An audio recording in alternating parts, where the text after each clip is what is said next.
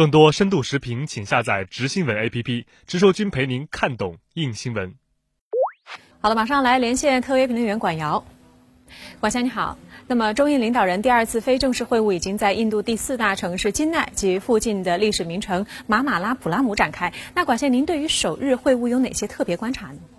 虽然会晤之前冠以“非正式”这三个字，但是呢，印度方面高度重视、全面投入、精心准备。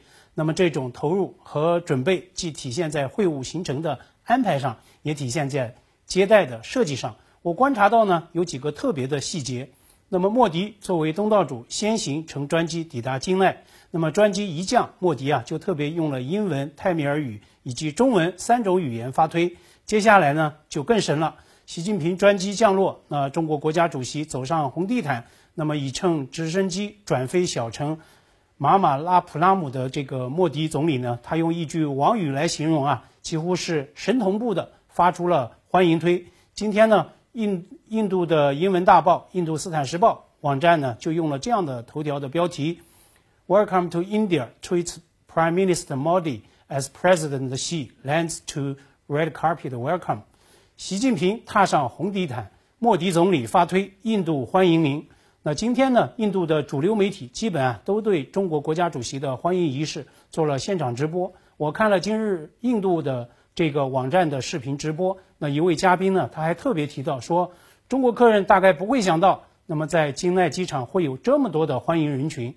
印度媒体啊，也都强调了这样一个数字，在小城马马拉普拉姆投入的安保警力高达五千人。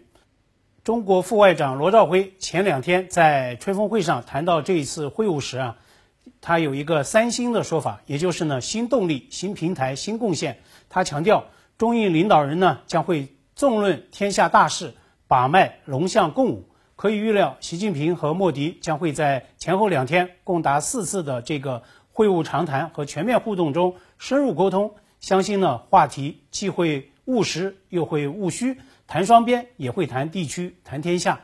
去年呢，在武武汉，莫迪啊在首次非正式会晤上向习近平提出的第一个问题是：能否讲一讲中国的新时代？